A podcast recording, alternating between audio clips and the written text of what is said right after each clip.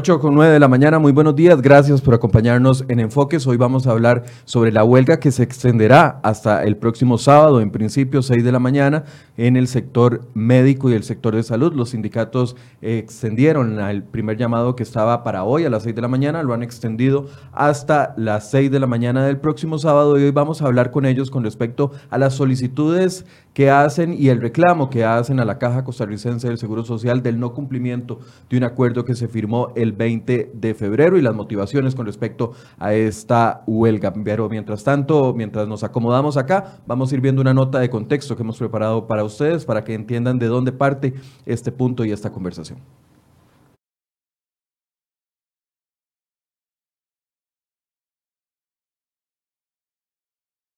han paralizado algunos de los servicios brindados en clínicas y hospitales. Solo durante lunes, por ejemplo, se perdieron más de 400 cirugías y 15.000 citas. La primera de las solicitudes es que la Caja Costarricense de Seguro Social no se vea afectada por la regla fiscal. Este fue un mecanismo aprobado por los diputados en diciembre anterior que tiene como fin que los presupuestos de las instituciones públicas no crezcan y aquí hasta hay acuerdo entre la Caja y el gremio sindical. La segunda solicitud tiene que ver con una intervención administrativa, con el fin de atacar algunos problemas como la lista de espera o bien el acomodo de plazas. Y el tercer punto en negociación es apurar al Estado y a las empresas para que paguen su millonaria deuda con la caja. Pero hay una cuarta solicitud donde, al parecer, estaría la diferencia de criterio entre la caja y los sindicatos. En febrero de este año se firmó un documento entre ambas partes, en los que entre otros puntos se indica que hay acuerdo en temas como tope de cesantía, anualidades, sobresueldos y otros tipos de incentivos. Sin embargo, el mismo Román Macaya, presidente de la Caja, reconoce que lo acordado no puede ir en contra de la ley y que después de firmado dicho acuerdo, en febrero, han habido cambios que no permiten mantener lo acordado. Macaya dijo que se reservaba cuáles son los puntos más polémicos o álgidos de la actual pugna con los sindicatos o su solicitud específica, pero eso sí, dijo que no es necesaria una reforma legal para que se cumpla lo que solicitan. Sobre este tema, hoy en Enfoques profundizamos.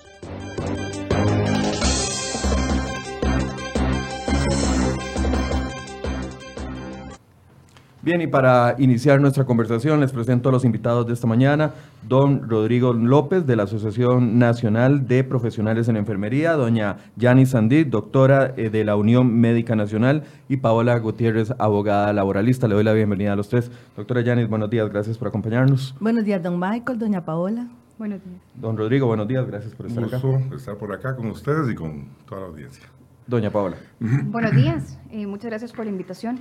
Tal vez empecemos eh, con el, bueno, la extensión que hacen el día de ayer ustedes del movimiento. Inicialmente se había dicho de lunes a miércoles, pero ante la falta de diálogo durante estos tres días, eh, han decidido extender el movimiento hasta el próximo fin de semana. Bueno, primero hablemos del tema del diálogo, que es un tema que tal vez no ha quedado suficientemente claro ante la ciudadanía, porque en realidad este diálogo se ha extendido por meses entre el Frente Sindical, las autoridades institucionales y las autoridades gubernamentales. Eh, comencemos por el acuerdo del 20 de febrero. Ese acuerdo del 20 de febrero es un acuerdo sindical producto de un diálogo extendido eh, desde que prácticamente sale el 5 de diciembre publicada la ley 9635 eh, pasando luego por la publicación del reglamento a esta ley por decreto ejecutivo, y ahí nosotros entonces comenzamos en un diálogo con la institución precisamente sobre la aplicación de la ley 9635 en la Caja Costarricense del Seguro Social. Así es que, eh, don Michael, el diálogo ha sido un diálogo extendido eh, que fructificó en un acuerdo sindical que fue firmado no solamente por don Román Macaya, y por el doctor Cervantes, eh, máximas autoridades institucionales, sino también por el señor ministro de Trabajo y la señora ministra de Planificación.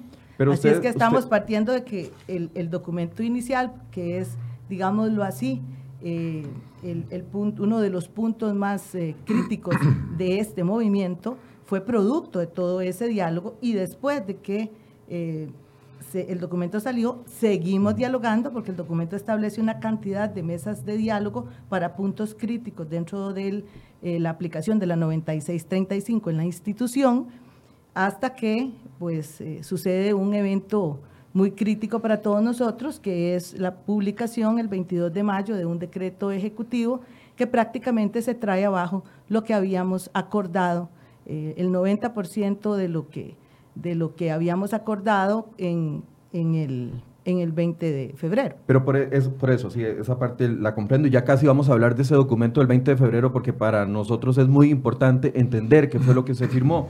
Pero el levantamiento de la mesa el día domingo, de, del domingo para acá, no ha habido una, un nuevo acercamiento. No, no tenemos todavía ningún tipo de, de llamado de parte de las autoridades administrativas y más bien uno de los puntos planteados es que lo que se abre es una mesa de alto nivel. En esta mesa de alto nivel que estén los mismos actores que firmamos, con los que se firmó el acta del 20 de febrero y que obviamente eh, con eso pueda venir reactivarse una vez más lo que es este, el acuerdo inicial. En el acuerdo inicial, ustedes básicamente, porque ayer cuando tratamos de conversar, vino don Román Macaya, queríamos entender cuál es el punto donde no hay acuerdo entre ustedes y pareciera que es un secreto muy bien guardado porque no, no, logramos reconocer cuál es el punto que los separó, que los hizo levantarse de la mesa el domingo y no sentarse hasta el momento. Decía don Román Macaya, menos de que ustedes lo desmientan en este momento, de que ellos sí están sentados en la mesa, pero ustedes fueron los que se levantaron y se fueron. Es que la negociación es un aspecto de discusión de los temas eh, para llegar a acuerdos y los acuerdos se llegaron el 20 de febrero bajo una ley y bajo un decreto. Dos meses después, eh, a gusto del gobierno, sale un decreto nuevo y entonces nos dicen que ya lo que se había negociado no está así. Don Román inicialmente defiende la negociación que hace con los sindicatos a, muerte, porque ese fue el asunto con él. Eh, posteriormente recibe una orden y ya no la defiende. La misma eh, dirección, dirección eh, jurídica de la caja establece un condicionamiento en donde lo negociado en su momento, en febrero de este año, tiene que tener la validez. Sin embargo, él no sé a cuál abogado o a cuáles abogados ha estado escuchando, pero no es a los, a los abogados internos de la caja.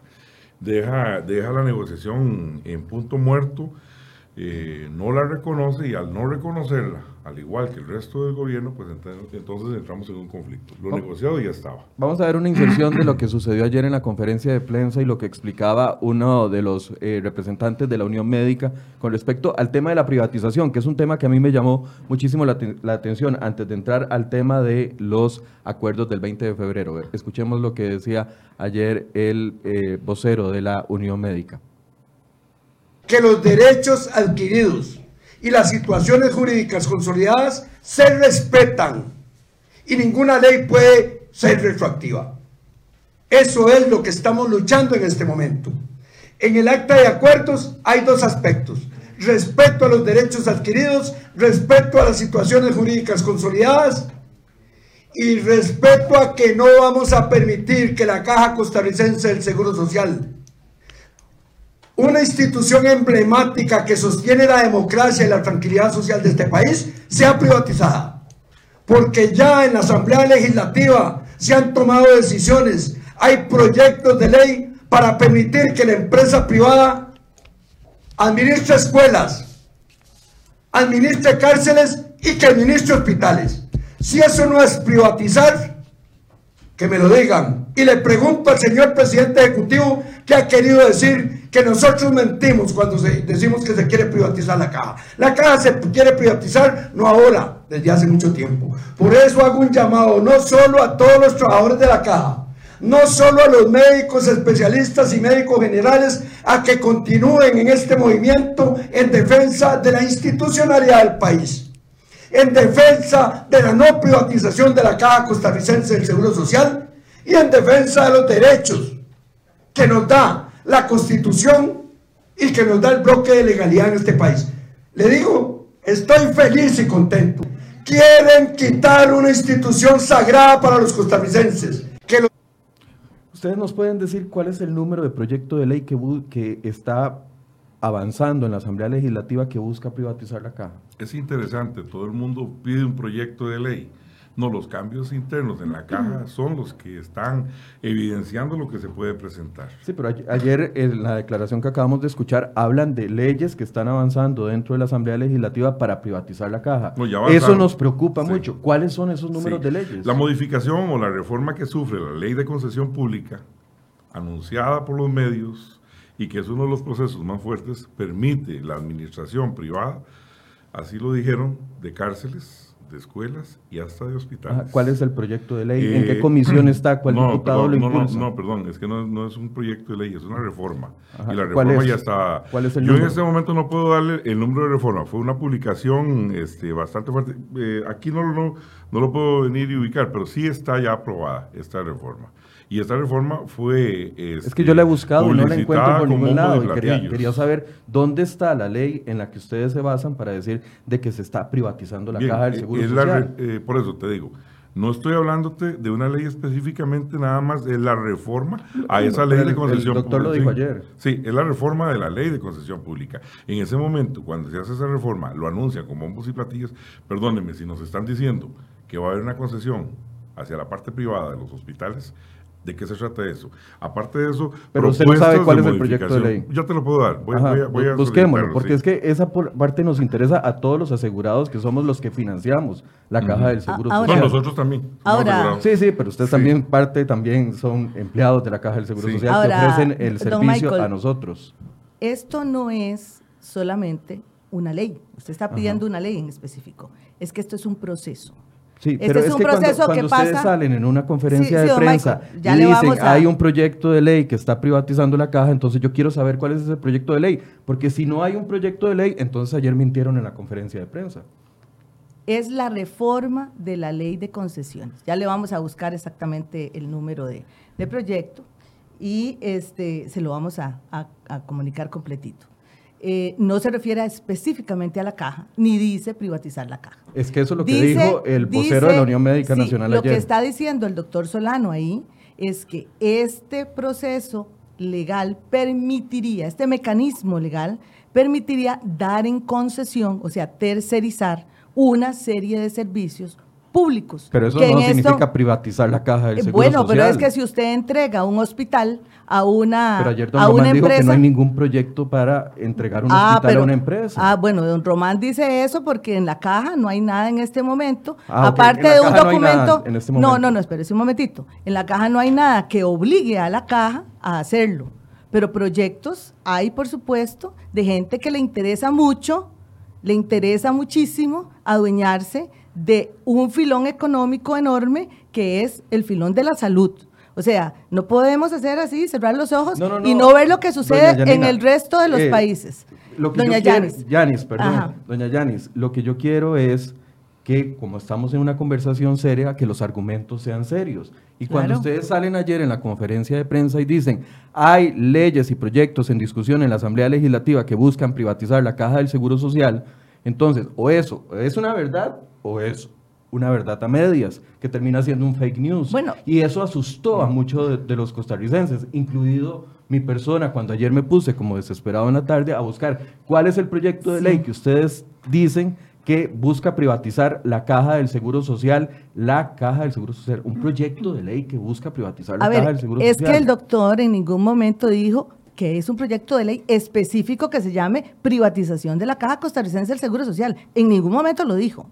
Él dijo, volver a escuchar la intención y eso fue lo que, lo que dio a entender. Bueno, es que es lo que usted interpreta, es un asunto de interpretación. usted acaba de decir lo que dio a entender. ok, vea, eh, aquí nos estamos, claro, yo le entiendo a usted que, que, que, tal vez mm, no es el contexto que nos parece de esta entrevista llegar a los grandes temas que, eh, por los que estamos en esta huelga.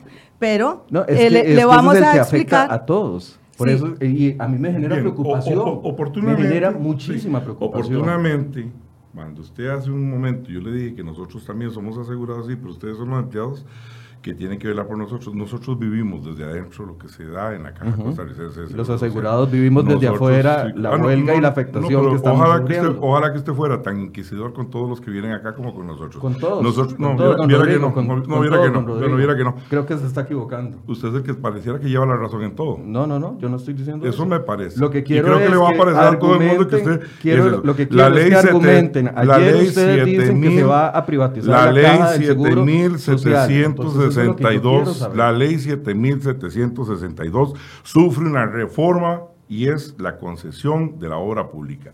Se anuncia con bombos y platillos que puede administrar hospitales. Los hospitales en este momento del país, de la Caja Costarricense de Seguro Social, son la fuente más rica para que la puedan agarrar las empresas transnacionales que andan detrás de Claro, eso. Eso es un asunto. diciendo Eso es, que están es- privatizando se lo estoy asegurando, entonces se lo estoy asegurando. Eso es lo que se viene. Don Román Macaya puede venir y decir aquí lo que sea. Mientras dure probablemente en su banquillo, probablemente don Román Macaya no va a dejar que sea eso.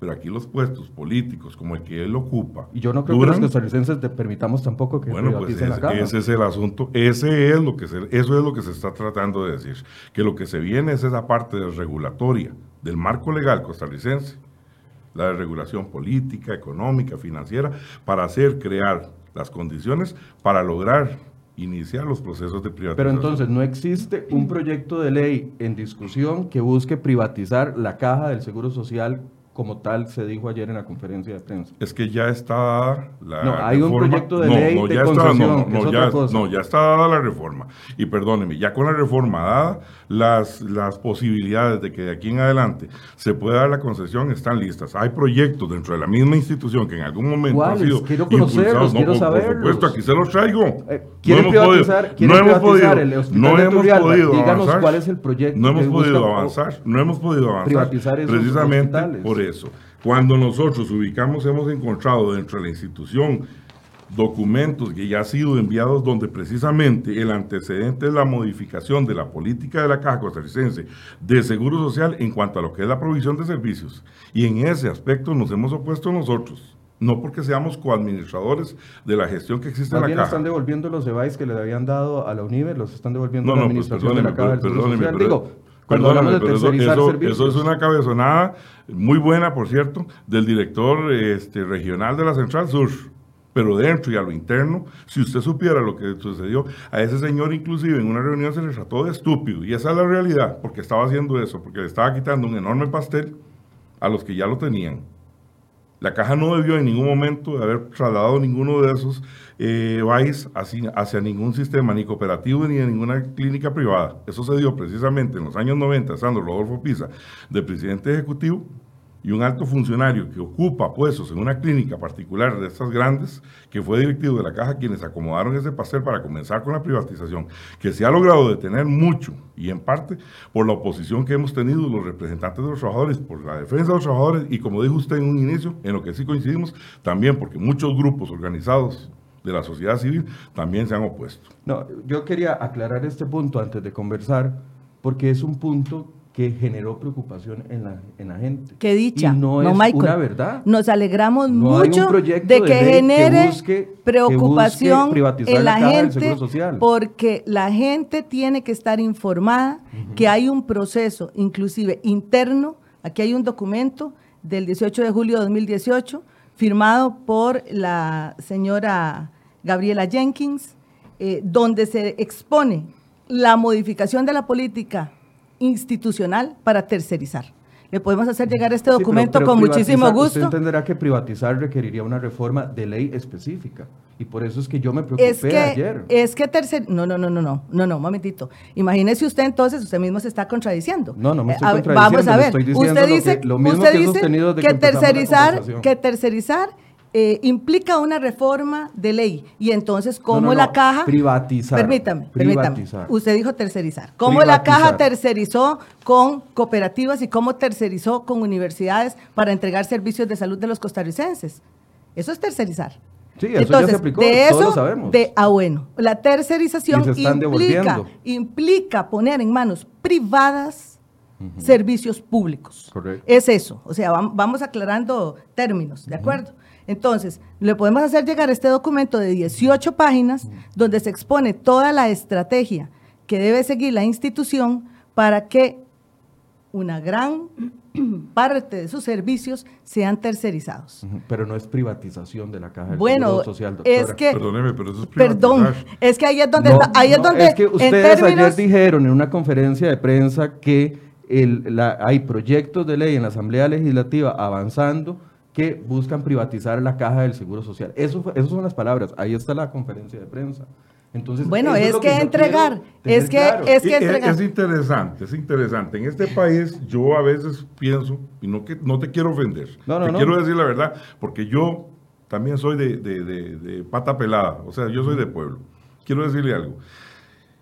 En, la, en, la, en el vivir del pueblo a veces uno no logra entender a los periodistas. Quieren que todos se los den con no, santo y no, no, no tienen que entendernos. No, porque usted, sí, es que ustedes no investigan nada. Ustedes quieren que aquí uno venga y les traiga todo. Mire, hay una propuesta. cementazo, El hay mayor una- caso de corrupción de este país que ¿Y tiene ahorita a un hicieron? montón ¿Y de qué gente. hicieron? Si eso quedó en el olvido ya. No, no, no está en el ¿Dónde- olvido. dónde no veo yo que está- Ah, no, no, no, no, usted se está yendo por la No, no, tangente no, tratando no de generalizar Hay porque una no tiene un derogatoria- argumento que le diga cuál es la ley que 38. busca privatizar la seguro Hay una propuesta derogatoria al artículo 38 del reglamento de la ley 7852 de desconcentración de hospitales y clínicas de la caja. Eh, aquí el, el señor periodista quiere que uno le venga y le dé como si uno fuera un legislador. En este país, No, no, no, es que en este si país, déjame, van- déjeme hablar. Pero es que si usted favor. va a una conferencia de prensa y dice que hay un proyecto de ley que busca privatizar la caja del seguro social, tiene que respaldar De- sus deje- palabras. déjeme hablar. O lo, dije- o lo- o lo dijeron solo para enojar a la gente. No, verá que no, no se dice solo para enojar, es que lo vivimos desde adentro.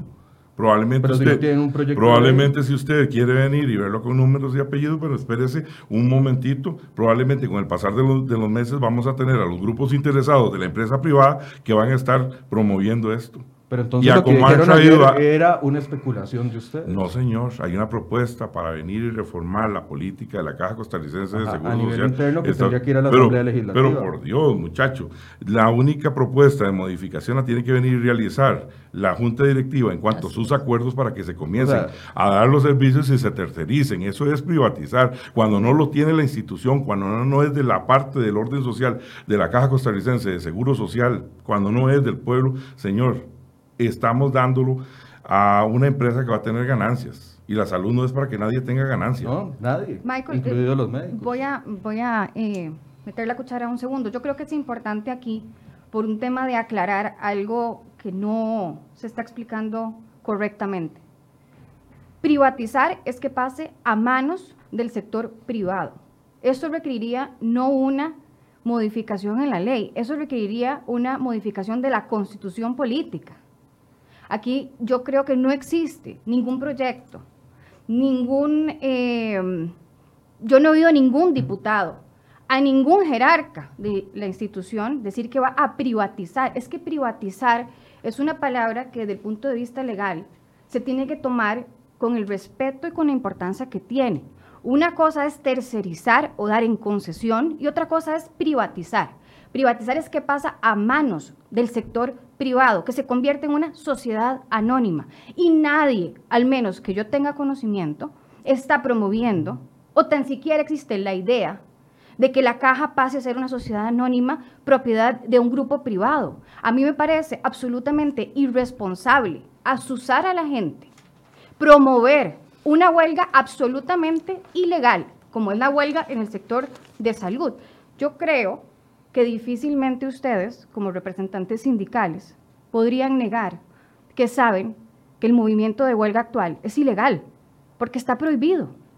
La, la, salud que ustedes tanto defienden es un servicio esencial, un servicio esencial que está en la ley y por lo tanto, y por sostenidísima jurisprudencia de la Sala Constitucional, es una huelga ilegal.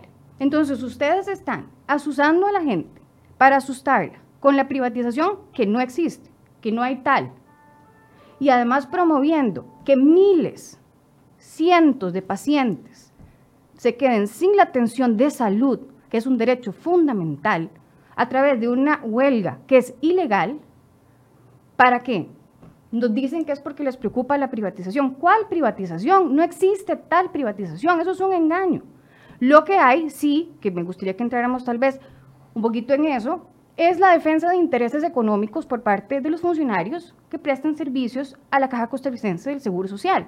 Eso sí, la Ley de Fortalecimiento de las Finanzas Públicas tiene el título 3, que es de aplicación para toda la administración pública y toca temas salariales y toca temas de pluses como anualidades, que es un tema que tiene muy incómodos a los sectores gremiales, los sindicatos, creo que son 17 organizaciones sindicales que se han unido para esta huelga y para estas mesas de negociación. Eso sí, yo puedo entender que al sector sindical le moleste las modificaciones que se han hecho, pero venir a justificar o venir a tratar de plantear que lo que hay es una huelga para evitar la privatización de la caja, eso es un engaño. Eso es un engaño y aquí estamos tratando bueno, doña con Paola, derechos fundamentales disculpe, es de que, los ciudadanos es que, también... que, que pagan y contribuyen a la seguridad social, como ustedes y como yo y como cualquier persona que tiene derecho a la salud. Tenemos desde el lunes servicios paralizados, incluso en emergencias, cuando la huelga en el sector de salud está prohibida. Prohibida. Es que ni siquiera tenemos que entrar a definir si se cumplieron o no se cumplieron los requisitos previos. Está prohibida. El artículo 375 y 376 del Código de Trabajo señala que la huelga que ustedes están liderando es ilegal. Doña doctora. Bueno, visto que estamos hablando de derechos eh, uh -huh. y de servicios esenciales, primero quiero que me, ya que ustedes nos cuestionan, que me diga qué servicio de emergencias del país está cerrado. Ah, bueno. Está cerrado en este momento bueno, y no se está dando. Con algunos, hablemos no, no, de la afectación. No, no, no, no que no se está dando el servicio de emergencias, que no se están atendiendo las emergencias, Doctora, pero una que persona, no se una están, persona- que no, perdón, perdón, perdón, escúchenos por favor. O sea, nosotros también como ciudadanos costarricenses también tenemos derechos. Somos sujetos de derecho, ¿verdad? Claro. Como ciudadanos costarricenses que somos. Si hay un grupo al que no le gustan las huelgas, es al sector salud. Nosotros recurrimos a este recurso, a este mecanismo de derecho humano como último recurso. Créamelo, créamelo. Esto fue producto de negociaciones con un gobierno con pensamiento volátil que hoy dice una cosa, mañana dice otra cosa y hemos llegado a este punto porque no hemos logrado conciliar derechos, derechos. Primero, los derechos laborales de los cuales somos sujetos, como todos los costarricenses. Y segundo, porque hemos hecho este movimiento con el cuidado de no permitir que acciones sensibles como emergencias, como usted acaba de, de, decirlo, y por favor necesito que me diga exactamente en qué sitio se cerró el servicio de emergencias, porque eso no ha ocurrido en ninguna huelga que se ha hecho en este país en el sector salud. Y usted acaba de decir que cerramos y no, cer no ofrecimos el servicio de emergencia, que implica una situación clínica en la cual la vida del paciente está en peligro. Pero un, Yo quisiera un paciente saber... que no recibe su tratamiento, un paciente que no recibe sus pastillas en una farmacia porque solo hay una persona atendiendo. Para ustedes no consideran que eso es un es emergencia para la persona. O sea, es que solo ayer hubo 27 mil pacientes afectados. El señor Macaya Es ayer durante que la aquí entrevista... hay un asunto que también es interesante, ¿verdad? Usted, si le decimos que se está reformando, no, no llegamos a la parte de la reforma. Ya- ya vamos a hablar de- Pero si usted de- me viene y nos dice a nosotros que hay un servicio cerrado y se le viene y se le cuestiona, entonces ya por no recibir un tratamiento, entonces todo tiene que venir y asustar. Hay algo muy importante. Me, me encanta la, la- la posición suya. Yo no soy abogado, ni pretendo serlo tampoco. No Ni yo puedo, soy médica. Ni puedo rezar ninguna, ninguna cosa de memoria como lo usted. Pero sí, mire, aquí en este país la, la ley se acomoda dependiendo de los intereses de los grupos. En el año 2000 la reforma este, que existió, perdón, la, la ley de protección al trabajador reformó precisamente la autonomía de la caja Correcto. en cuanto a lo que. Y no hubo una reforma a la constitución política. Entonces aquí se acomodan los grupos. En el 2000 sucedió eso. Todos los cambios que se han venido dando posterior a eso son los cambios que permiten que la estrategia de regulación eh, en ese campo permita que hoy se esté dando una serie de situaciones que nos llevan a tercerizaciones, a privatizaciones en un momento determinado. Y es exactamente la misma fórmula que ha sucedido en otros países. Ese es el asunto.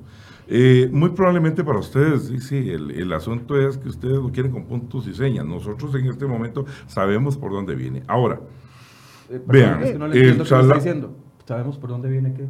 La privatización, nosotros sí la sabemos por dónde viene. Eh, ya nosotros hemos recibido específicamente servicios aunque no que han sido un proyecto de ley, no haya aunque un, proyecto de reforma a la Constitución, porque eso... No, hubo un proyecto de, de, reforma a la Constitución y se volaron la autonomía de la caja. Pero privatizar, es que esto está haciendo, está mezclando cosas. Está diciendo no, le estamos diciendo, Yo le, estamos, estoy, tratando, le estoy, le estoy tratando de explicar que en este país los que gobiernan acomodan la ley. La no, pues que, no estamos interpretando, es que eso es lo que nos ha sucedido, nos hemos ido encontrando la con el camino a partir de todo yo, yo quiero dejar el tema de la privatización para que podamos hablar del acuerdo del 12, del 20 de febrero. Pero es que entienda mi posición. Ayer ustedes afirman de que hay proyecto de ley avanzando en la Asamblea Legislativa que busca privatizar la institución insigne y más importante que tiene este país, lo cual nos genera preocupación. No es por hacerles la vida imposible en esta, en, esta, en esta conversación, es porque queremos llegar a la verdad de los hechos. Si no existe ese proyecto de ley, ayer dijeron una cosa que no es verdad en una conferencia de prensa y la Unión Médica debería estarse disculpando hoy con los Bueno, pero es que, don Michael, no existe, y le vuelvo a repetir, un proyecto de ley que se llame privatización de la Caja Costarricense del Seguro Social. Es que no lo están haciendo de esa manera. Y eso es lo que sucede en este país. Hacen una cantidad de cambios subterráneos, con subterfugios, con subterfugios legales, que para todo echa la ley, echa la trampa, para todo es subterfugios legales, con los cuales se va a llegar al mismo lugar sin pasar por una reforma constitucional. Si hemos sido testigos en este país de una cantidad de cosas que se hacen a nivel legislativo, inclusive, que requerían, en buena teoría, una interpretación o una reforma constitucional y no ha sucedido.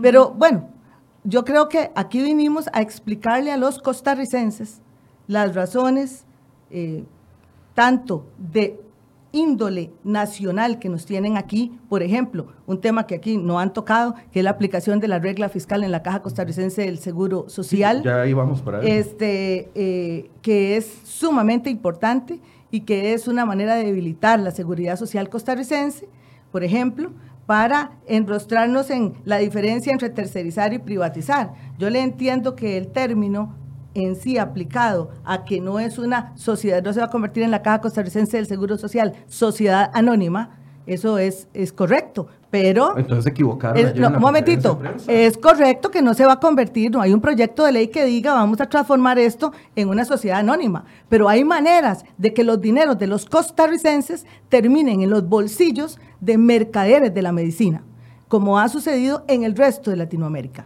Nosotros podríamos estar muy orgullosos de decir que tenemos uno de los mejores sistemas de salud del mundo. Y eso sí lo puede buscar en, en cualquier, en cualquier link y ver que eso, que eso no se construye. en la caja y estoy y amo la caja por la atención que me ha dado. Qué dicha, le agradezco, le agradezco sus palabras para la institución, porque nosotros somos los principales defensores de la institución, somos nosotros. Nosotros somos los primeros que queremos defender la institución, porque creemos en ella, porque creemos en el hecho de que una persona sin ningún recurso reciba un trasplante renal igual que lo recibe una persona en otro país que tiene que pagar miles de dólares. Pero ¿qué sucede? Que este corazón de la democracia costarricense, que es la caja costarricense del Seguro Social, es un botín económico para mucha gente.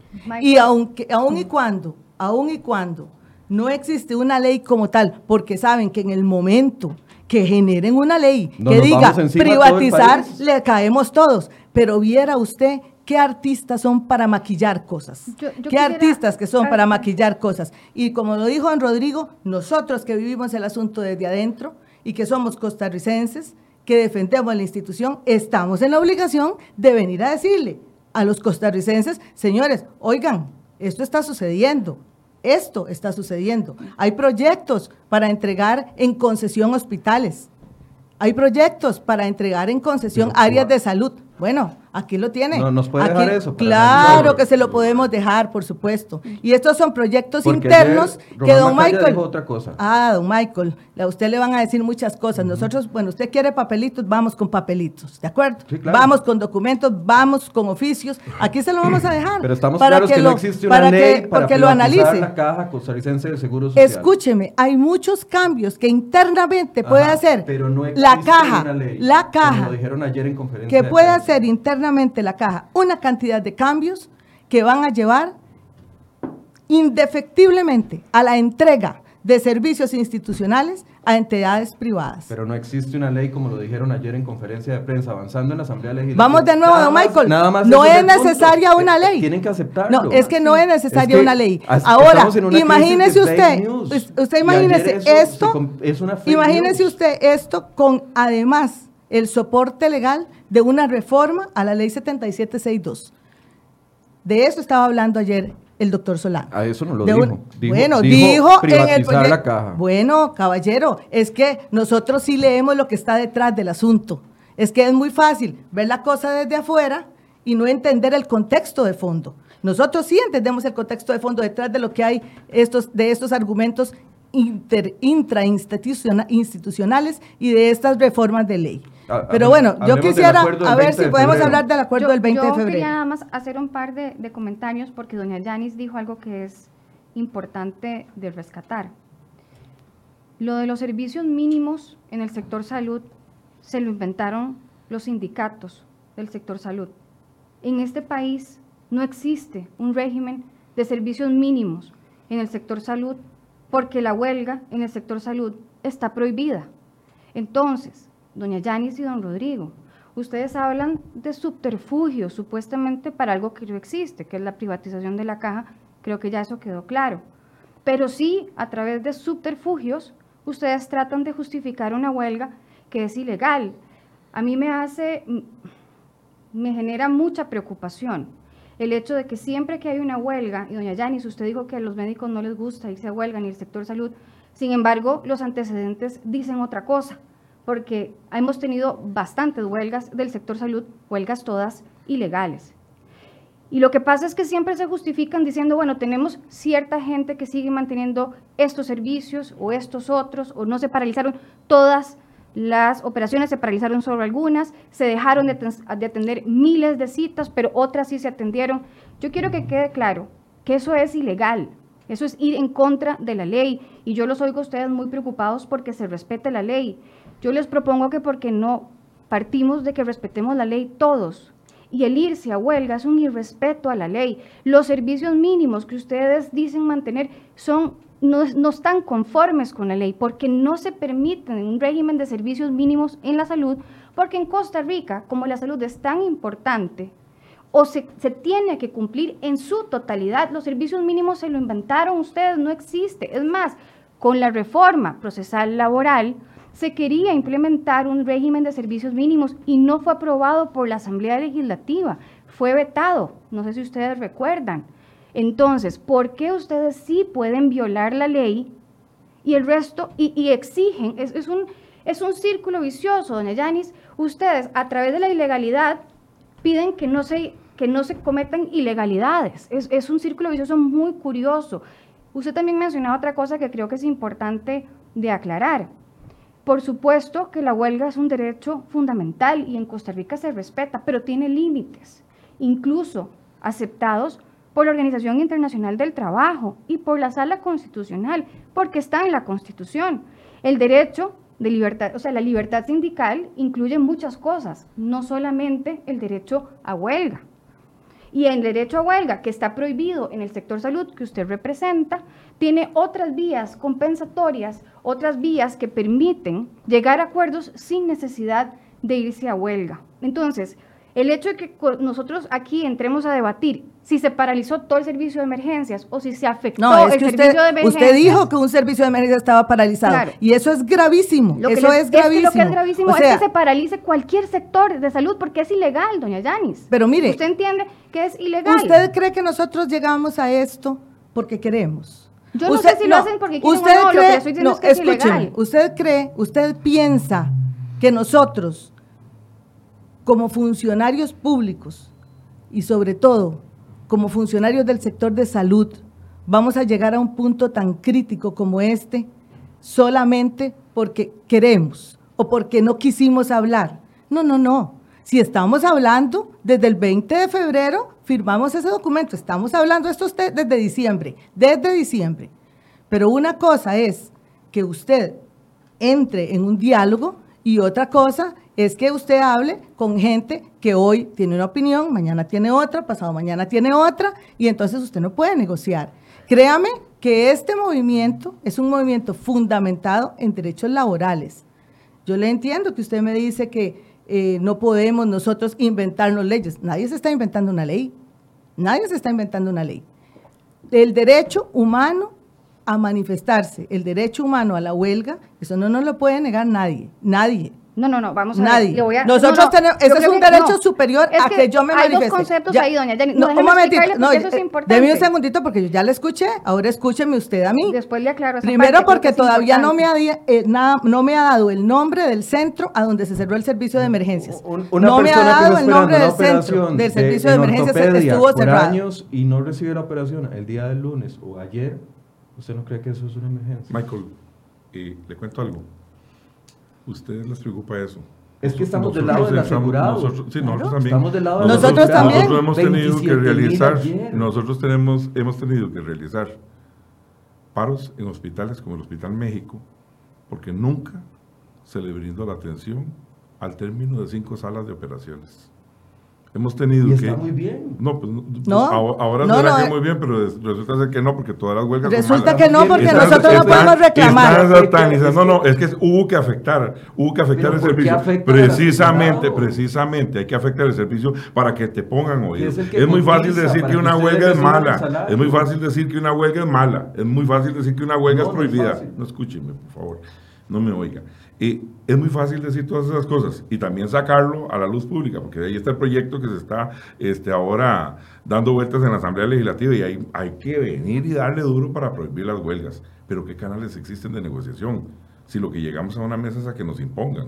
Si después de que se llega a una negociación se crea una ley y esto era como jugando en la escuela, cortes, ya no, no vamos con ustedes y ahora entran otras reglas a regir. No existen otras maneras No, sin no, no. afectar al asegurado. No, no, un momento. No existen. O sea, no, no, yo sé que no, ustedes no. tienen una El pasión diálogo, por los claro que sí, el diálogo. ¿Dónde está? El diálogo. Y así lo vinimos y lo hicimos. Y así se arregló esta situación. Y así se arregló desde el 20 de febrero. ¿Qué Pero el acordaron- 20, qué pero el 20 de mayo, de eso. el 20 de mayo vinieron y se volaron todo. Y ¿Qué parte de lo que 20 más, febrero, precisamente la aplicación de la ley 9635 dentro de la Caja Costarricense De toda la ley, ustedes no están bien, de acuerdo. Bien.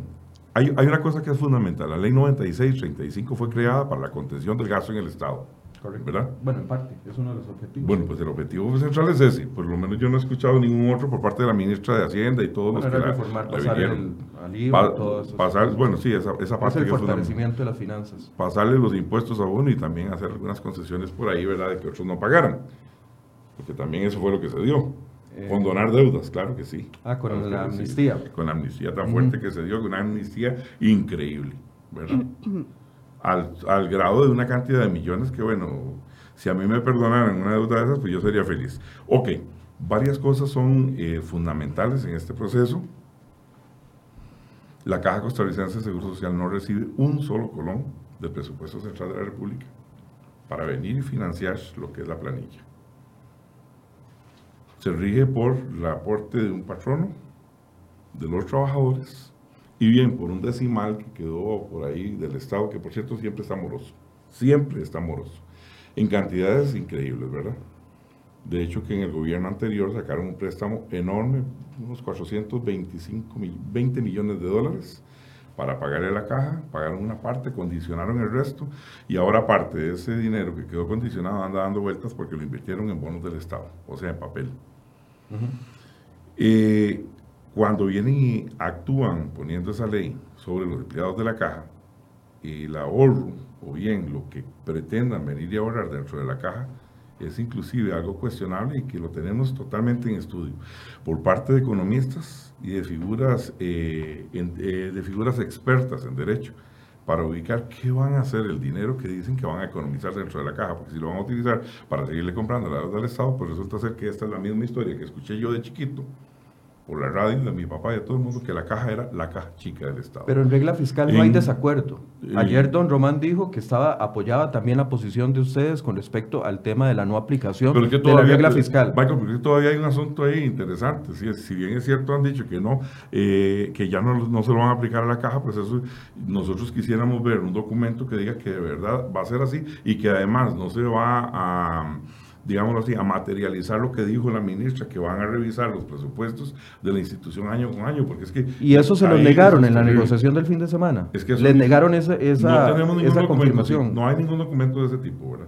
Nosotros Nadie- estamos nadie nos lo ha dado. completamente de acuerdo con la institución, en eso estamos de la mano. La Don Román acuerdo, sí. Macaya tiene la posición clara y firme de defender la institución de eh, el tema de que el Ministerio de Hacienda se convierta no solo en ¿qué le podemos llamar a eso? Un supervisor de los ingresos institucionales, sino que además, eh, utilizando otros subterfugios que están contemplados en el título cuarto de la ley 9635, también pueda meter mano en el dinero de la institución. hay- hay un tema importante, creo yo, con lo de la regla fiscal, que creo puede que por ahí anden los desacuerdos, ustedes me indican si estoy equivocada. La regla fiscal aplica o excluye, más bien la caja está excluida de la regla fiscal en lo que se refiere exclusivamente al tema de la administración y gobierno, de invalidez, vejez y muerte, del régimen no contributivo, de acuerdo con la 9635, y después, por la sentencia de noviembre del año 2018 de la Sala Constitucional, se interpreta que también queda excluido el régimen del seguro de enfermedad y maternidad. Punto. Pero decir que la caja puede excluirse en su totalidad de la regla fiscal no es correcto No. porque lo- el tema salarial, que creo que es un tema muy importante, la caja no puede establecer crecimientos en cuanto al pago de remuneraciones siempre y cuando, o sea, si no se respeta lo que establece el título 3 de la reforma fiscal, que es el que viene a establecer límites y a cambiar las reglas para efectos de las anualidades y otros pluses y otros incentivos. Entonces, creo que aquí es bien delicada la diferencia. Una cosa es la regla fiscal para la administración y gobierno de los seguros y otra cosa es decir que la Contraloría, si identifica que se están incumpliendo las leyes en cuanto al pago de salarios, pueda improbar parcialmente el presupuesto de la institución. Eh, Es interesante escucharlo a usted y aquí yo, bueno,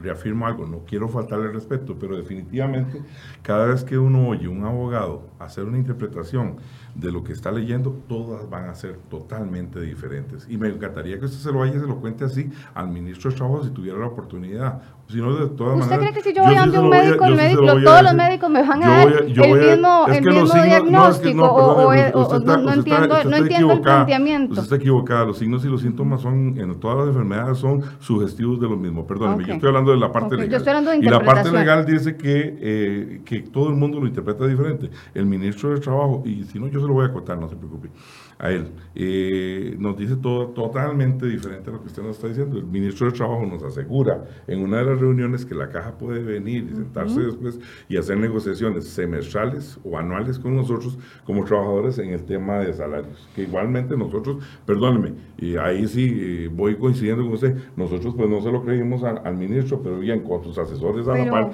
obviamente este, le, ten- le tendemos a dar también un grado porque es el señor ministro, ¿verdad? Pero obviamente, este, definitivo, cada vez que escucho un abogado difer- eh, diferente, pues todos tienen una interpretación totalmente eh, eh, desajustada una del otro en, en cuanto a lo que Don las Rodrigo, ¿usted tuvo oportunidad de leer la sentencia que a la que yo hice referencia de la Sala No, Constitucional? yo le estoy contando lo que, lo, lo que me No, dijo el estoy- ministro del yo- Trabajo, Es que a quién le corresponde interpretar la ley, al ministro. No sé.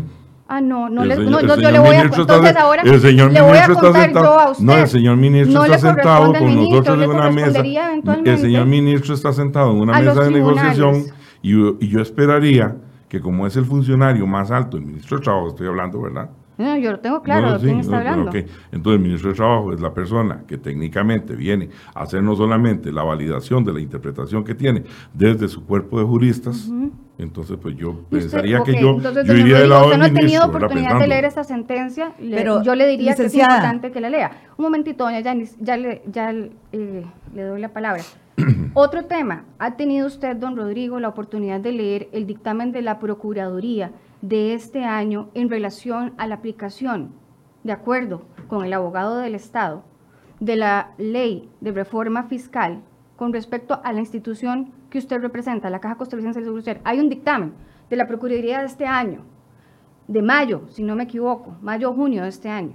¿Ha tenido usted oportunidad de leerlo en cuanto a lo que interpreta la Procuraduría, No, que es no. conforme a la sala constitucional respecto a la regla fiscal? No, Sería importante que lo leyera porque, como decía doña Yanis, los papelitos hablan y creo que es importante a la hora de emitir un criterio sobre algo tan fundamental que además tiene un origen y un daño colateral para todos los asegurados que quieren un servicio ininterrumpido para su salud y además para no poner en riesgo su vida, que hablemos con base no en lo que alguien dijo, sino en lo que se ha establecido por escrito en criterios que son de las entidades a quienes les corresponden emitir estos criterios.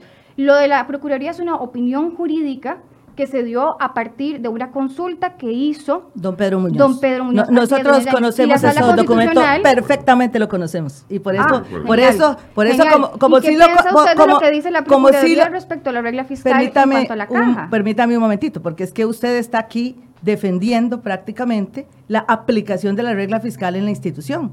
Usted comenzó muy bien cuando señaló que es la Caja Costarricense del Seguro Social. Claro, es las tres partes, las tres grandes eh, matrices que conforman la Caja Costarricense del Seguro Social.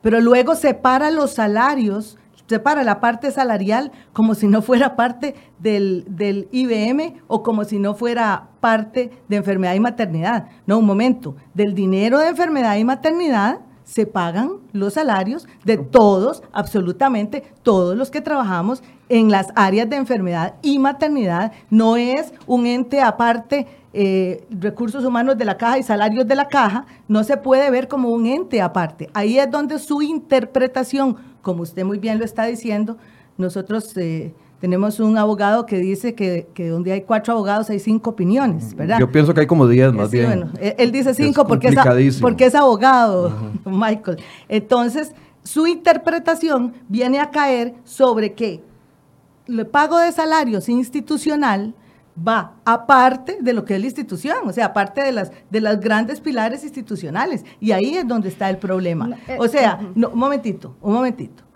Eh, nosotros leímos perfectamente, conocemos el documento que no El de es la Procuraduría. Es de la Procuraduría, es una Bueno, consulta. Que no lo es- Yo no. Bueno, yo no. Yo. Don Rodrigo no lo conoce, no. pero nosotros en Unión Médica Nacional lo conocemos, lo analizamos inclusive el, el trasfondo de lo que dice ahí. Ese es, como usted muy bien lo acaba de señalar, el abogado del Estado, o sea, otro abogado. Nosotros tenemos un criterio, dos criterios ya pesados a favor del, del acuerdo del 20 de, de febrero y de la no aplicación de la, de la, del- De la regla regla fiscal. fiscal.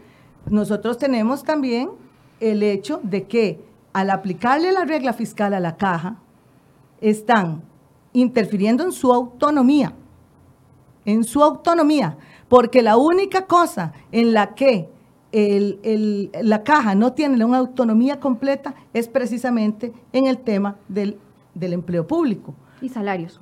Por supuesto, pero los salarios salen del IBM.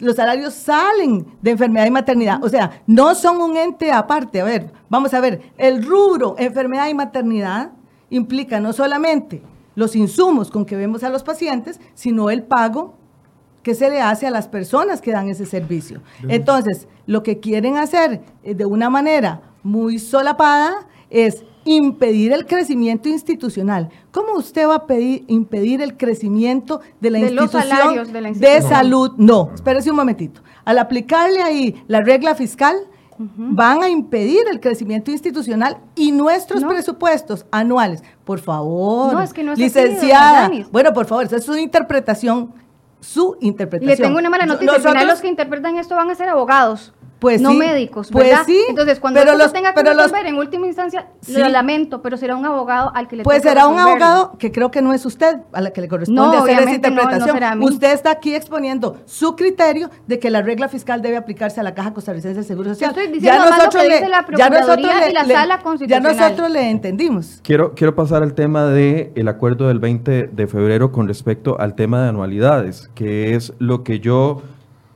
sospecho, y ustedes me dirán si es cierto o si estoy equivocado, es donde hay una mayor distancia entre eh, la negociación entre Caja Costarricense del Seguro Social y ustedes. No, don Michael, está equivocado. ¿Estoy equivocado? Completamente. ¿Ustedes en el, en el de acuerdo? acuerdo del 20 de febrero, Ajá. la jurídica de la caja, la jurídica, o sea, el cuerpo de abogados de la caja costarricense del Seguro Social y nuestros abogados del, del área sindical estuvieron de acuerdo en el punto de que eh, la ley 6836, que es la ley de incentivos médicos y las leyes La específicas, 82. la, de- la que costó una huelga en 1982, que esa sí ha sido la huelga médica más dura de la historia eh, costarricense, este, esa ley no estaba, eh, o sea, no había sido eliminada por la ley 9635 y por tanto nosotros en ese acuerdo del 20 de febrero se acordó el respeto,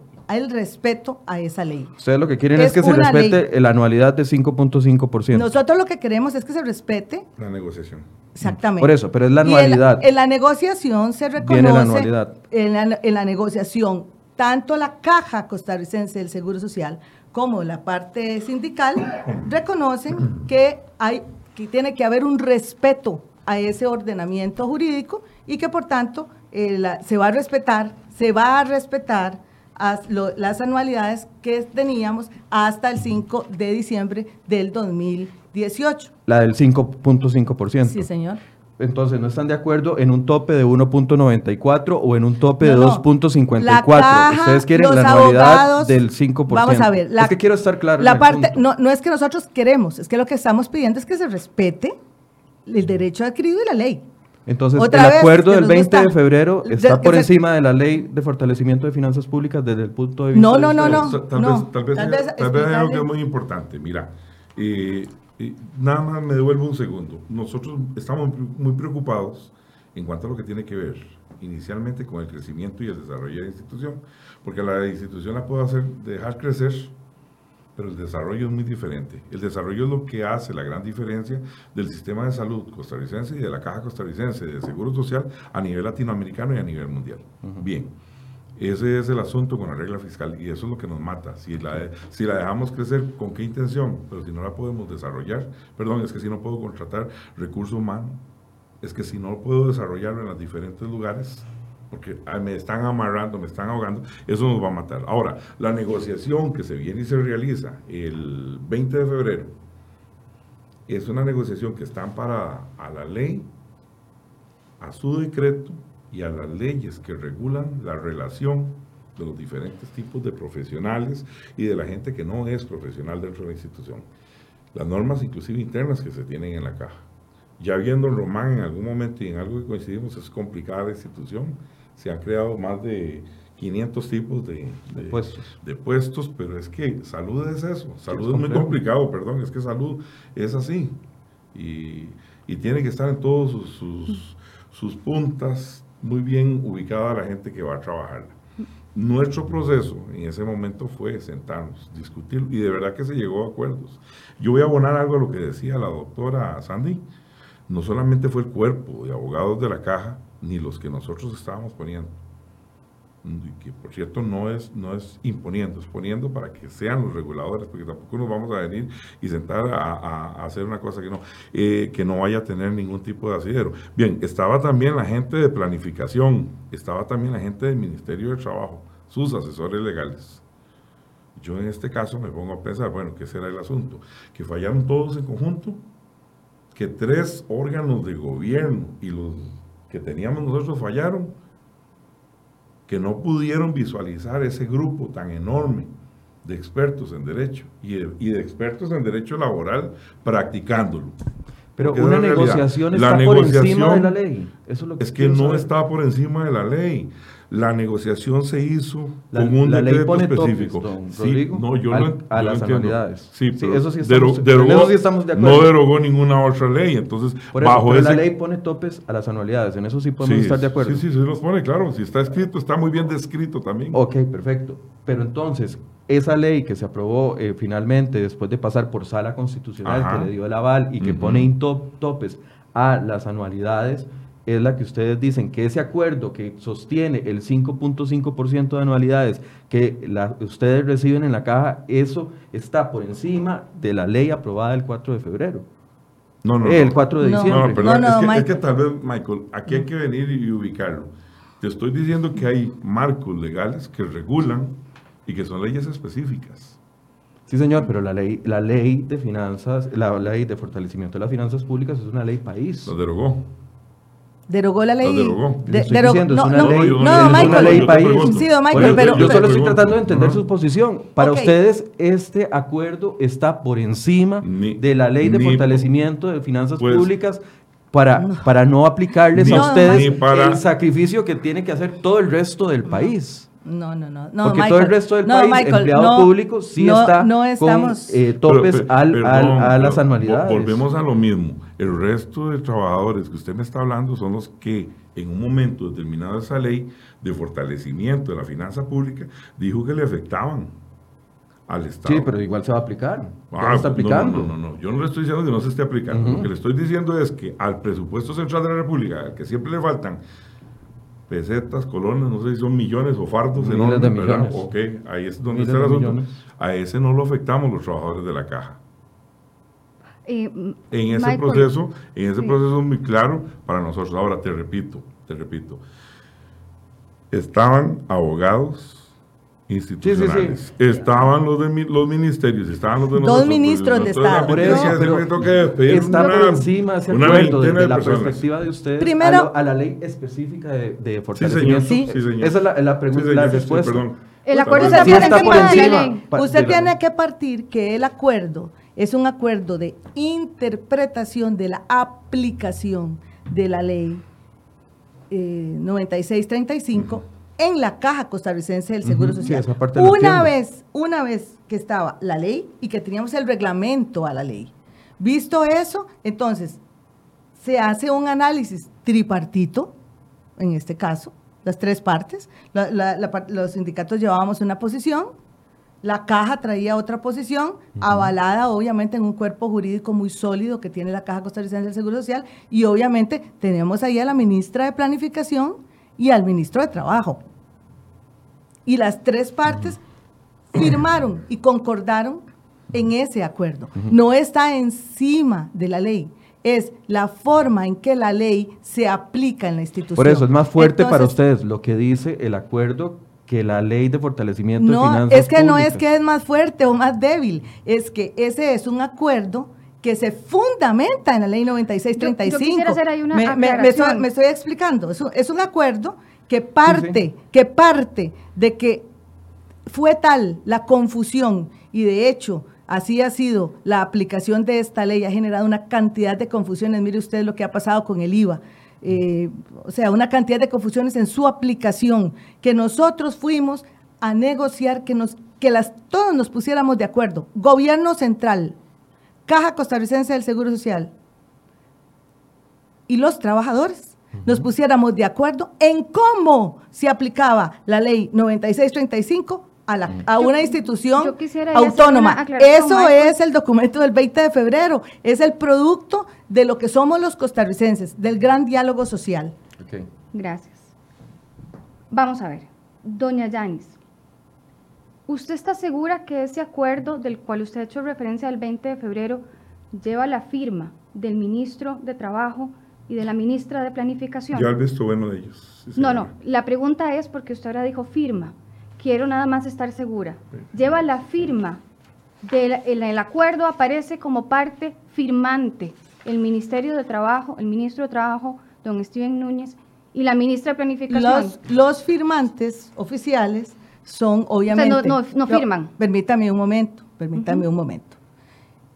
En este tipo de negociación, no sé si usted alguna vez ha estado en una negociación de esas, los que firman son directamente las autoridades de la institución implicada, implicada en este caso, aquí está obviamente la, firma de, don Román Macaya y de nuestro gerente general. ¿Por qué? Porque ellas son las máximas autoridades, pero, pero presencialmente está ahí. En ese documento se cita al ministro de Trabajo o aparece el nombre de la ministra de Planificación. Es que se lo pregunto, doña Yanis, porque claro que este acuerdo, sobre el cual ustedes se han referido bastante durante esta entrevista, han mencionado que lleva la firma de los ministros. Yo les pregunto, ¿está la firma en el documento? Es que está aprobado por ellos. No, la pregunta es si, está la firma. Bueno, ¿Está la firma? No, está, pero yo si no, el presidente ejecutivo no lo No, no, está bien. Otra cosa importante, y usted lo mencionó, don Rodrigo, y creo que para, para hacer la aclaración esto es vital.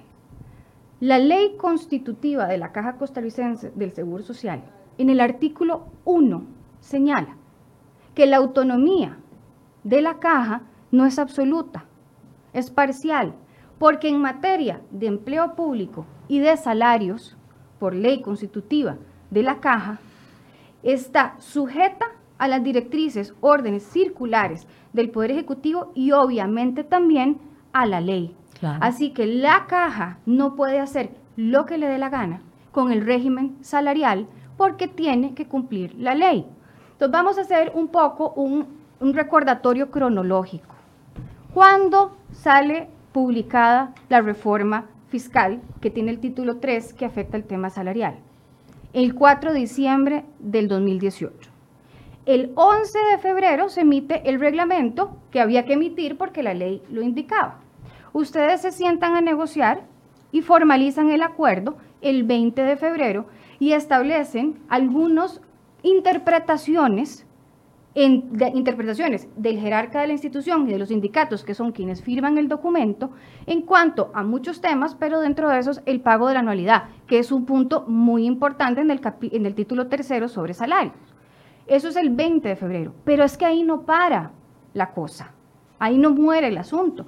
Hay dos reformas a ese reglamento al cual la caja por ley y por su ley constitutiva tiene que ajustarse, que es un cambio en el reglamento del 20 de mayo del 2019 que toca el tema de cálculo y pago de las anualidades y otro muy reciente del 23 de julio que también toca el tema de las anualidades. Entonces, puede ser que al momento en el que ustedes se sientan a negociar el 20 de febrero, el contexto de la legalidad en ese momento permitía o era posible, tal vez, hacer la interpretación a la que ustedes llegaron. Yo nunca he interpretado como se interpreta en el acuerdo, pero digamos que las partes en ese momento interpretaron que era así.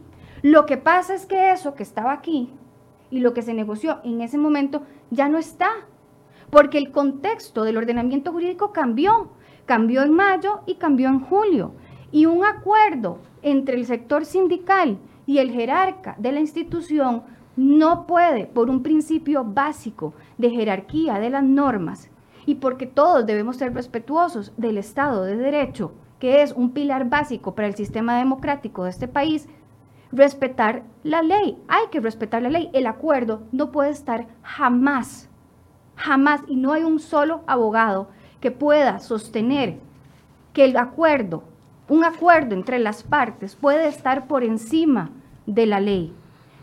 Ni tampoco ningún abogado puede sustentar que un decreto ejecutivo esté por encima de una ley. No, no, mire, lo que Porque nosotros sí tenemos leyes vigentes, vigentes. Pero, pero muy interesante. Eh, no, es que hay una derogatoria. no, doña Yanis, usted, usted se está refiriendo a la ley de incentivos. Esa ley está vigente, está vigente. Hay una derogatoria de esa ley tácita al hecho de que existe. Es que vamos a ver, para efectos de las derogatorias, existen derogatorias por temas de cronológicos, existen derogatorias por temas de especialidad y existen derogatorias por el tema pues está yendo usted en contra de todo el cuerpo de abogados de la Caja, Costarricense del Seguro Social, de la interpretación que la gente del Ministerio de Trabajo en la persona de su ministro le da a este contexto. Usted ya tácitamente interpretó que tácitamente la ley Yo fue no, los decretos. No, no, no, no. Tal vez- Los decretos No, no, no, no. establecen No,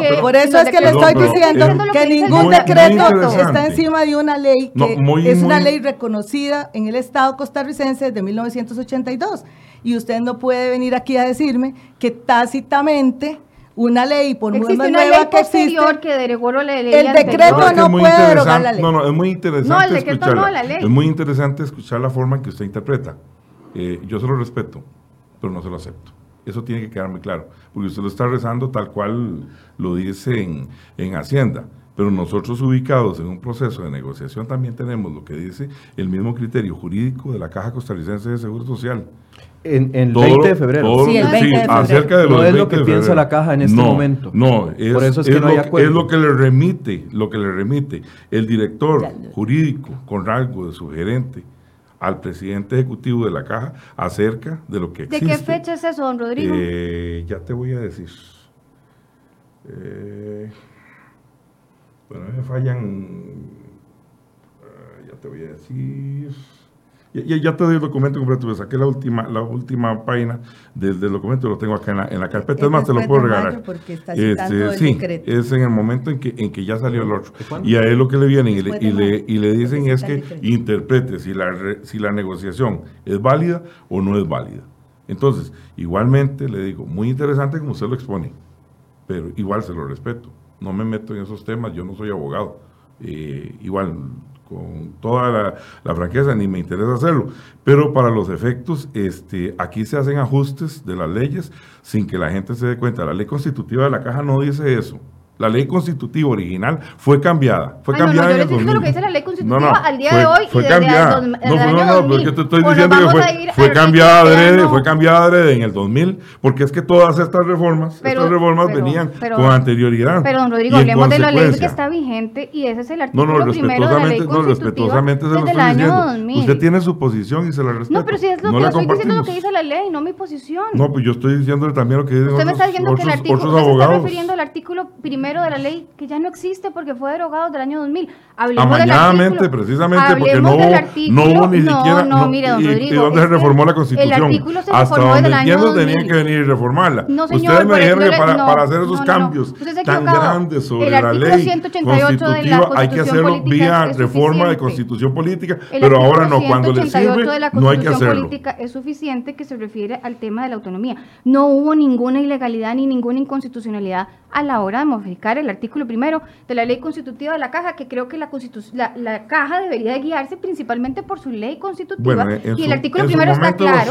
Sí, dirán el cuerpo jurídico de la caja la- está claro parte es en la ley constitutiva y lo respetó en todos sus extremos, tanto en el documento que emitió antes de eh, firmar el acuerdo del 20 de febrero, como en el documento que posteriormente eh, nos envía también o le envía al presidente ejecutivo respecto a esos famosos Bueno, decretos ¿de qué que fecha es usted ese- ese eh, criterio? no tenemos exactamente la fecha porque no sé, pero sí se refiere al decreto ejecutivo 41.729 del Mideplan. Sí, sí lo Por tengo. tanto, es después del, del ya tener la fecha. Sí, este, exacta. 2 de julio del 2019. De julio. Sí, señora. Ok, gracias. Eso fue después del decreto. Ahora, don Michael, vamos a, me parece que su pregunta es la pregunta medular. ¿A dónde está el problema? Si, si en la caja eh, y, y los sindicatos pensamos igual. Sí, la, sí, la caja y los sindicatos pensamos igual, exactamente. Firmamos ese acuerdo y comenzamos a trabajar sobre ese acuerdo Entonces- para construir, para construir.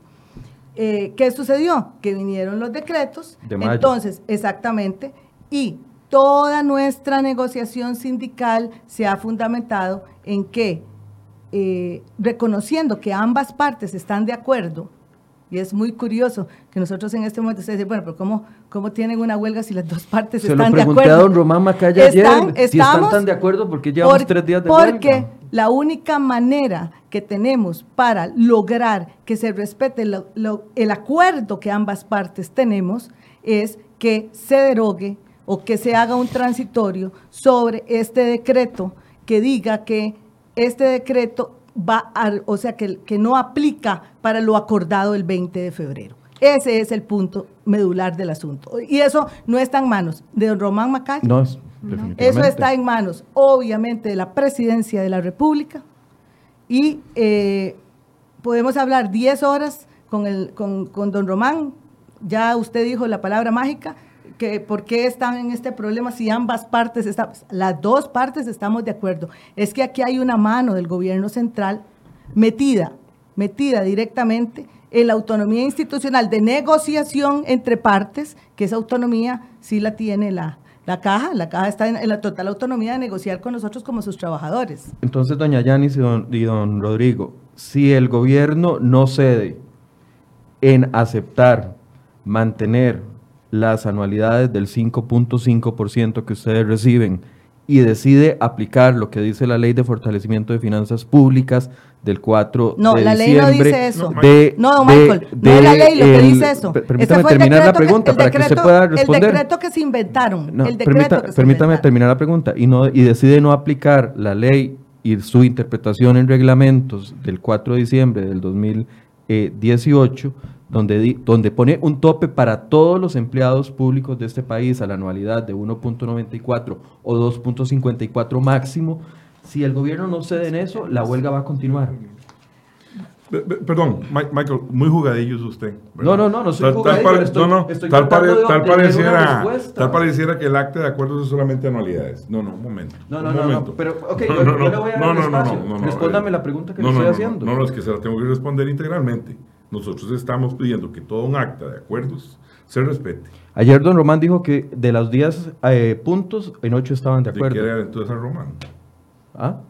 No, no, no, le estoy preguntando. Don Rodrigo, por favor, le estoy preguntando. pero yo, te estoy diciendo, yo te estoy diciendo que nosotros vamos con toda esta acta. Sí, pero yo la tengo aquí también, esa acta. ¿Dónde están los dos puntos en los que no se logran poner No, señor, no son dos puntos, es toda el acta. Se tiene que respetar toda el acta. No, pero a ver, ¿hay acuerdo en ocho puntos? ¿O don Román, o Román Macaya mintió aquí en esta silla ayer? hay acuerdo en todos los puntos. No, no, no, pero ahorita. Con la institución. En este el tema, el tema al que se refiere don Román, el tema al que se refiere don Román, que creo que para aclarárselo, es que es en dos puntos fundamentales donde este decreto, que fue posterior a la firma de acuerdos, ataca directamente el acuerdo. Uno de esos puntos es el tema de las anualidades. Uno de esos puntos es el tema del respeto de las leyes específicas. No a partir de 2019. nosotros lo que queremos es que se nos respete el derecho de las anualidades hasta el 4 de diciembre de 2018. Nadie las va a tocar para atrás, ¿verdad? El punto es a, futuro. O sea, eh, aquí estamos hablando de nadie les va a tocar las anualidades ya ganadas. No, señor. Es el tema de a futuro. No, señor. Están tocándose hacia atrás. Ahí es donde está uno de los problemas más graves. O sea, ¿qué es lo que sucede con esto? Nosotros bajo un, bajo un marco jurídico, con un decreto aprobamos con la caja. Dos meses después viene un decreto posterior que yo de verdad no soy abogado, pero soy muy respetuoso, pero en consecuencia pretende venir y quebrantar no solamente el acuerdo, sino algunos principios legales muy bien explicados desde la jurídica de la caja, muy bien razonados también por nuestros abogados, y en donde técnicamente se viene y se toca todo el proceso hacia atrás. Esta Entonces, uno de los puntos son las anualidades. Esta ley nació. ¿Cuál es el otro de los puntos? Esta ley nació específicamente cuando. Tal vez voy a decirlo, explicarlo de mejor manera. Esta ley nace y es explicada a nosotros, yo estuve presente en ese momento eh, por la ministra de Planificación, eh, Pilar Garrido, bien, y la ministra nos dijo a nosotros, esto es para empleado nuevo que se va a aplicar, y nosotros, bueno, ok, pareciera hasta ahí bien, posterior sacan el segundo decreto y comienzan a desbaratar todo. Al, no, al no tocar, al no reconocer el acta, toda queda por fuera del proceso. Uno de los puntos es el tema de las anualidades. ¿Cuál es el Uno otro? Podría ser ese, que, en el cual me, me he de imaginar que, que, probablemente seguro ya deben de tener ellos algún punto de acercamiento. Estamos hablando eh, en el caso de, de, de, algunos grupos lo que tiene que ver con carrera profesional, pero eso creo que se puede arreglar muy fácilmente con la misma institución. Eh, no sé qué les habrá hecho más don Román. No, don Román no quiso decir nada, por eso les estoy No, preguntando usted a me dijo ustedes. que le he dicho que dos puntos. No, dijo que ocho puntos estaban de ¿Y cuáles acuerdo dos y en puntos dos le no. dijo don Bueno, no, Román porque que no, no- no estaba de quiso acuerdo? decirlo. ¿Cuáles fueron los dos puntos? sí no- sí Porque nos- nosotros defendemos el acta completa, no dos puntos Sí. ni tres puntos, No, sino el acta completa. Por eso, Sí, doña Por Yanis, eso, le entonces estoy háganos la pregunta Ajá. específica. ¿Cuáles porque son los dos puntos en los porque que no fue están de don acuerdo? Román- Esa es la pregunta específica. Fue don Román el que habló de dos puntos, no nosotros. Entonces, si usted me dice, mire, don Román ayer nos dijo que en el punto 3 y en el punto 5. No, no, no. Entonces, bueno, díganos cuáles fueron los dos puntos porque nosotros no sabemos cuáles son los Le dos puntos a los que se refiere específicamente Le vuelvo don a hacer la pregunta, con mucho gusto, le vuelvo a hacer la pregunta. Ayer don Román dijo aquí en la mesa de que de los 10 puntos del acta del 20 de febrero se había logrado acordar durante la negociación del fin de semana llegar a puntos de acuerdo en 8 de los puntos, pero en dos no. Ya ustedes me confirmaron que el primero en el que no se logró acuerdo No, no, no. es el tema de las anualidades. uno o de los uno de los puntos. es- son las anualidades. ¿Cuál es tantas- el otro? No, bueno, no, porque realmente es toda la negociación. Yo, yo, pensaría que tenés que O sea, llamar. ustedes no querían, no, no querían decirnos que las anualidades eran un punto en el que, no hay de si se acuerdo. lo estamos diciendo. Ah, ok, ¿y a ver. es el segundo entonces? Por transparencia Román, para que la ya, ya gente- le dimos el 50%. Si usted no le pudo sacar el 50% No, no, no, él, que- él era el que no quería decirles. Nosotros le No, estamos ahora es diciendo él el y 50%. ustedes. Y a los No, costarricenses, no es a mí, es a los No, costarricenses. pues a los costarricenses igual le estamos diciendo que es el acta completa. Ajá. Estamos Pero uno de los puntos en los que no se ha logrado acuerdo en este momento es el tema de las anualidades, que ustedes insisten que tienen que ser 5.5%, como lo establece la ley de incentivos médicos de 1982, y que no tienen que tener ese tope. Puede es un punto. que él esté hablando de la negociación integral, donde nosotros, aparte Bueno, de, se los pregunto a ustedes, aparte de si- esto, si no porque, quieren porque no el tema de la regla fiscal salió después de esto, y nosotros estamos pidiendo que el Ministerio de Hacienda emita un documento a la Caja Costarricense del Seguro Social donde claramente diga que la regla fiscal no se va a aplicar en la institución. Y esa parte es una parte, obviamente, en la cual tenemos una, una diferencia Enorme. enorme. Y probablemente, digo probablemente porque eh, yo creo que ahí le queda una tarea a don Michael ir a averiguar con don Román, como buen periodista que es usted inquisitivo, a ver cuáles eran los dos famosos puntos a los que él se estaba refiriendo, porque nosotros estamos defendiendo. Bueno, pero ya logré uno, toda que el es acta, que el toda el 5% acta, de las anualidades se tiene que mantener. Además, el punto y tema de que eh, no se va a aplicar la regla por escrito, por escrito, porque este, le vuelvo a repetir, este es un gobierno de pensamiento volátil. El presidente de la República sale y emite un criterio, doña Rocío al, al- al día siguiente sale y emite otro, después se contradicen, ahora dicen, eh, sale el viceministro de Hacienda a decir que no, que jamás, que la, que la regla fiscal no va, todo es dicen, pero no hay un documento. Entonces Vuelvo nosotros eh, ahí tenemos una discrepancia que probablemente, y voy a decir probablemente, don Román se esté refiriendo a ese punto. Vuelvo a repetir la pregunta por la cual me dijeron Vivillo aquí en vivo. ¿Por qué? No, O sea, si el gobierno, si el gobierno de la República, ya no estoy hablando de la Caja Costarricense del Seguro Social y la negociación, si el Ministerio de Hacienda y el presidente de la República no aceptan que ustedes continúen con la anualidad de 5.5% en lugar del tope que le toca al resto de empleados públicos de este país de 1.94 y 2.54, entonces ahí no va a haber acuerdo entre ustedes y gobierno para levantar la huelga. No, Michael, si el gobierno de la República no respeta el acta de negociación, si no se sienta a negociar, que no hay negociación en este momento. Esa no es la si pregunta, don no. La respuesta es integral. Esa- esa si no es la se acepta pregunta. el acta de, de- de negociación, no Es que hay- esa no es la no pregunta. para, no para Yo la le estoy huelga. haciendo una pregunta. Oye, le estoy respondiendo, no para la huelga si no se acepta esa, esa acta. Si el gobierno de la República no cede en el 5.5%, no se levanta la Hay huelga. El punto- acta hay un punto integralmente más, debe hay respetarse. Tres puntos más que son, tal vez don Román no se lo digo, hay un punto más y hay tres puntos más todavía que nos tienen ahí pegados. Esta acta de negociación o se respeta de manera. Pero eso ya es un punto, ya usted nos, nos lo confirmaron, el tema de Sí, las el, anualidades. el acta, es el acta integralmente debe ser respetado. Ese es el punto. O sea, eh, es, muy, es muy fácil venir y hacer un decreto a la medida del acuerdo. ¿Me explico? A posteriori. O sea, es que... Sí, yo, no, yo no estoy defendiendo aquí al gobierno. No, no, no. Para No, nada. no, pero le- le queremos Aunque explicar- ustedes y los seguidores de ustedes Le- nos dicen que estamos defendiendo Le- al gobierno. le- no estamos queremos- defendiendo quere- al gobierno. No, pero le queremos explicar, porque entender este gobierno, y, y le, y- le voy a decir una cosa, en los también. zapatos de un periodista, en este momento, yo sería el último lugar donde quiero estar para tratar de entender qué es lo que quieren, a dónde nos llevan, por dónde van y lo más importante, qué piensan. Porque viera qué difícil es negociar con, una, con un gobierno que hoy le hace a usted un planteamiento y mañana totalmente ya no es válido ese planteamiento. O sea, qué difícil es hacer eh, acuerdos entre partes cuando la parte con la que yo estoy dialogando no sostiene sus puntos, sus criterios. Entonces, hoy yo me siento con usted, don Michael, y usted me da una, una posición, y mañana llegamos y ya la posición que usted me había afirmado que era, ya no existe. Ya no existe. Es otra, me explico. Eh, es, es, creo, eh, el punto más crítico aquí que tenemos es con quién estamos negociando.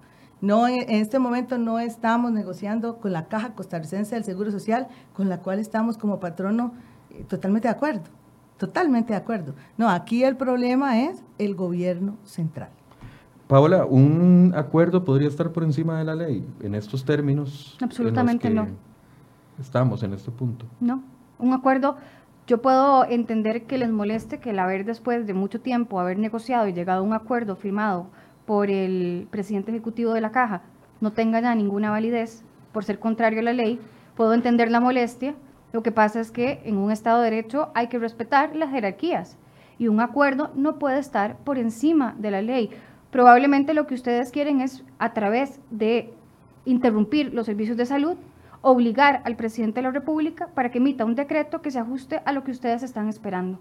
Es decir, que el presidente cumpla con las órdenes del sector sindical o si no, todo el país tendrá que seguir viendo interrumpidos los servicios de salud en una huelga ilegal. Ojalá pronto los tribunales declaren ilegal el movimiento para que pasen dos cosas. O tengan que volver a trabajar porque la huelga es ilegal, o se puedan traer médicos que sí estén dispuestos a cumplir con sus obligaciones y con el fin público principal de la institución, que es la atención de la salud. Pero un acuerdo no puede estar nunca por encima de la ley. Ni un decreto puede estar encima de una ley. Yo le digo que lea el artículo primero de la ley constitutiva de la caja que señala que la, ley, caja La ley constitutiva está todavía más... Tiene que someterse a las directrices, reglamentos y decretos que emita el Poder Ejecutivo. y el decreto es... Y las leyes que están vigentes no son ajenas ni al gobierno central ni a la Caja Costarricense del Seguro Social. Eh, yo, yo sí me refiero, yo sí tengo que retirarme. Sí, yo sé que tiene que retirarse. y les, agradezco. A usted le agradezco montones este, su criterio técnico, jurídico. Eh, no comparto sus juicios de valor, eh, pero igual, se los respeto, ¿verdad? Son juicios de valor suyos. a Michael le dejo este documento y si tal vez este, después le mando con el mensajero algún otro más que tengo por ahí. Claro. Y con mucho gusto. Y de verdad, muchas gracias. Nosotros hacemos nuestro trabajo nos toca venir y, representar esa parte. Eh, allá cada quien defiende lo que, le, lo que le toca defender, ¿verdad? Sí. Muchas gracias, don Michael. Buenos días. Muchas gracias. Y bueno, creo que a todos nos queda claro que uno de los puntos álgidos es el 5.5%. De anualidad. Uno de tantos. ¿Ah? Uno de tantos, sí. Uno, sí, uno de diez. Primero me lo confirmó, pero ya me dijo que no. Eh, no se retire, vamos a cerrar el programa. y, con, mucho gusto se pueden retirar. No, tienen que irse corriendo. gracias, Paola, por el tiempo. Gracias a la doctora Yanis por su tiempo. Gracias a don Rodrigo por su tiempo. Eh, gracias a los que nos vieron y estamos en disposición de seguir conversando las veces que ustedes quieran conversar y, y podamos aclarar a la gente los puntos de vista que al final de cuentas son cada una de las que pesan en esta situación. Muchas gracias por su compañía y muy buenos días.